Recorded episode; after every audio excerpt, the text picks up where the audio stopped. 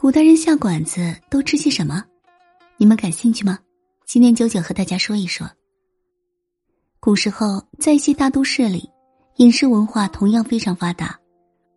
我们现在很多传统饮食文化品牌都是从那个时候流传下来的。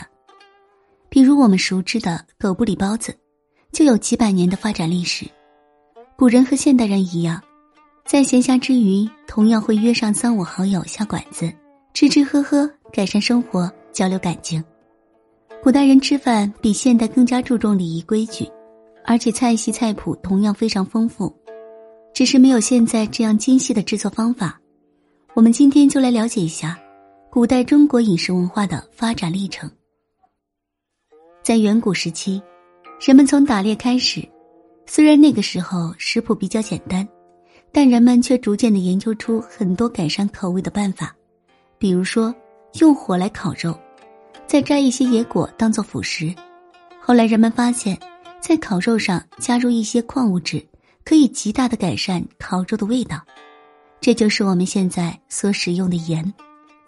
在遭遇天灾人祸时，动物很难捕捉，人们逐渐吃野菜，并且逐渐的培育出很多可食性的植物。随着时代的发展，人们烹饪食物的办法越来越多。殷商时期出土的文物中就有大量的青铜器和陶制器皿，烹饪办法的丰富，极大改善人们的饮食体系。随着商业的发达，在一些繁华都市中出现了很多的餐馆，供那些旅行之人休息就餐。餐馆的出现主要是为了方便人们交流交往，不至于在中途没有饭吃。然而，随着社会文化的发展。人们在就餐时出现很多饮食规矩，尤其是儒家思想，在成为社会主流之后，便更加注重一些礼仪，比如我们熟知的“食而不语”都出自于儒家文化。在古人宴席当中，更加的注重礼仪规矩，比如说，一桌人围在一起吃饭，必须按照长幼尊卑的顺序来排序，这种规矩一直延续至今，必须让尊贵的客人坐在主位。以显示尊重和重视，在皇亲贵戚的家族中，对这种礼仪也是更加的重视。一些大户人家甚至不允许女人上桌。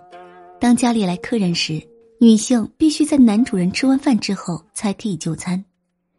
当然，这样的规矩早就被淘汰了。在酒桌上，还有一些细节格外的重要，比如装酒的酒壶一定要让壶嘴对准自己宴请的客人。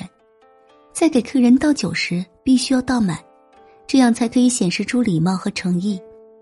上鱼时，必须要把鱼头对准客人，而且还要邀请客人喝鱼头酒。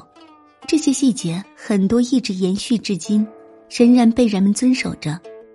而上菜的程序也非常讲究，一般会先上肉菜，再上蔬菜，在酒过三巡之后，还必须给客人上一些甜品或者是面汤。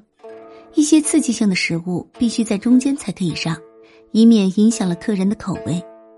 在一些富贵人家宴请客人时，必须有陪酒女郎跳舞助兴，以显示对客人的尊敬。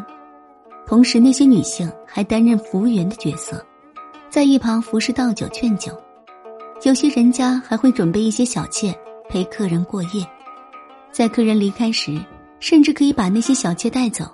这样的规矩自然是封建糟粕。也只有在古时候才会出现。那么，古人的菜肴都有哪些特色呢？其实，不同时代的菜肴和当时的社会发展水平是密切相关的。比如，在秦朝时期，烹饪方法相对简单，在把牛羊等牲畜宰杀之后，用陶制或者是青铜器皿煮熟，然后开始大块的吃肉，大碗的喝酒。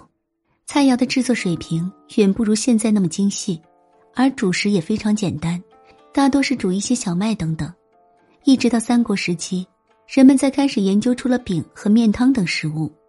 到唐朝时期，经济社会高度发展，此时的餐馆里已经出现了包子、馄饨等等，菜肴也更加的丰富，制作方法更加的精细，色香味儿都非常齐全。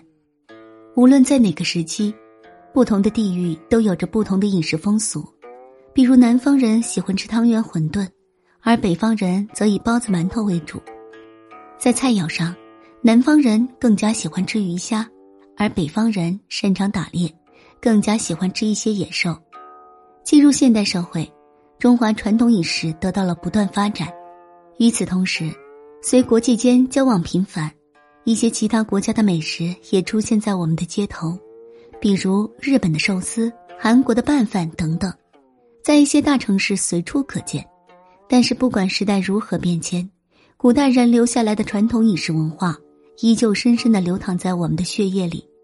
饮食文化也是我们中国传统文化非常重要的一方面，每一个人都有责任和义务去传承和发扬。